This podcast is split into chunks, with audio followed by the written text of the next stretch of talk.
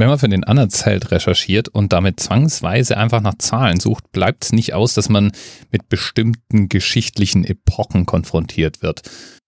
Deswegen ist es auch nicht weiter verwunderlich, dass mich seit den 790ern die Wikingerzeit begleitet.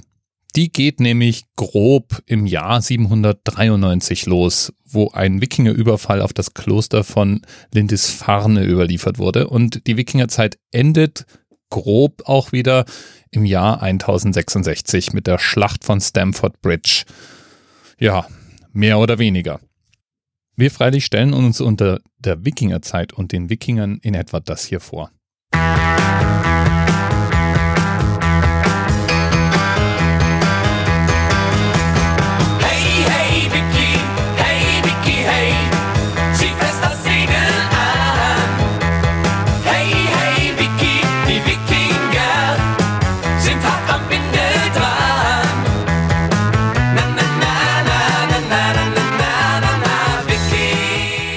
Irgendwie ist uns sofort klar, dass wir von nordischen Volksstämmen sprechen und wir stellen uns die Wikinger als ein Volk vor. Dabei war der Begriff des Wikingers eher eine Art Lebenseinstellung.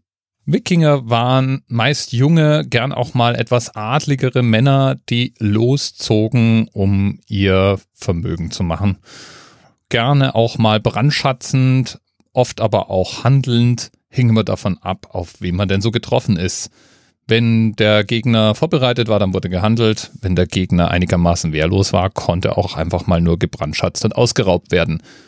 In manchen Landstrichen zogen die Wikinger deshalb eine Schneise der Verwüstung hinter sich her und waren gefürchtet und verrufen. Es gibt eine ganze Reihe berühmte Wikinger, berühmte Wikinger-Anführer und viele Geschichten sind auch in den verschiedenen Sagen aus der damaligen Zeit wiederzufinden. Ich war jedenfalls einigermaßen beeindruckt bei meinen Recherchen davon, wo die Wikinger überall dokumentiert wurden. So haben die zum Beispiel gleich mehrmals Köln überfallen. Und auch in Bonn sind Wikinger-Angriffe überliefert. Und Wikinger-Überfälle waren anscheinend gar kein Spaß. Zum Beispiel wird im Jahr 845 Hamburg überfallen und dabei doch ganz schön verwüstet. Paris schaut sich das an und zahlt dann 7000 Pfund Silber um verschont zu werden. Hat Paris allerdings nichts gebracht. Ungefähr elf Jahre später kam es dann zur Plünderung von Paris. Die Wikinger organisierten sich dann über die Jahre in immer größeren Heeren und nahmen immer größere Ziele in Angriff. Und damit sind wir auch beim Themenanker der heutigen Sendung. Es geht um einen Wikingerführer, nämlich Ivar Ragnarsson, auch bekannt als Ivar der Knochenlose. Damit wären wir wieder bei einem dieser Beinamen, äh, denen man sich zwangsweise fragen muss, wo die eigentlich herkommen. Im Fall von Ivar den Knochenlosen gibt es gleich mehrere Erklärungsmodelle. Zum Beispiel gibt es eine Sage, dass nämlich Ivar der Knochenlose seine Knochenlosigkeit in Anführungsstrichen von seinem Vater als Fluch geerbt hatte. Der hatte nämlich geheiratet und hätte eigentlich drei Tage enthaltsam leben müssen, bevor die Ehe vollzogen werden durfte. War wohl Brauch damals. Der war aber so horny, dass er sich das nicht verkneifen konnte und dann eben doch mit seiner Frau schlief und als Strafe eben einen Fluch abbekam. Ja, so war das damals.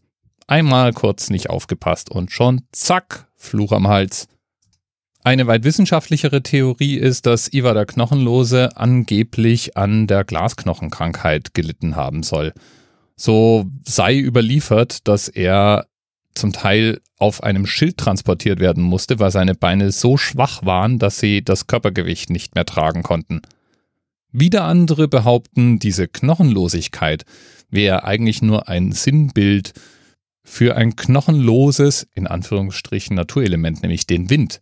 Und diese Knochenlosigkeit könnte einfach eine Art Übersetzungsfehler sein und dafür stehen, dass Ivar besonders gute Segel- und Navigationsfähigkeiten nachgesagt worden wären. Ivar der Knochenlose jedenfalls landete im Jahr 865 an der britischen Küste und das Ziel dieser Landung war nicht mehr und nicht weniger die Herrschaft über England zu erringen.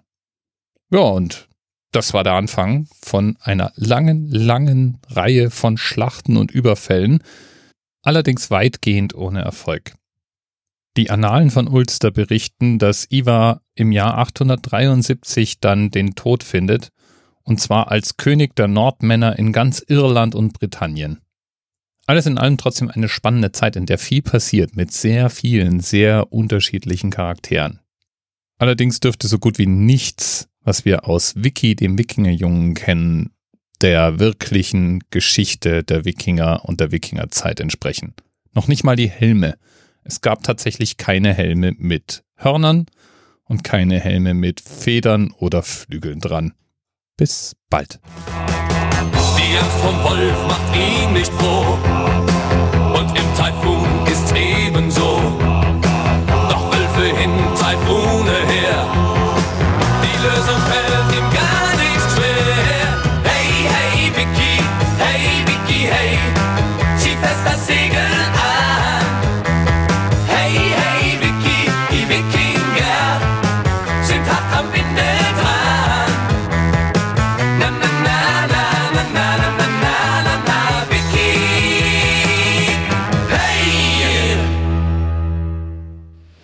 TMRS 10, 9, 8. the experience of 47 individual medical officers.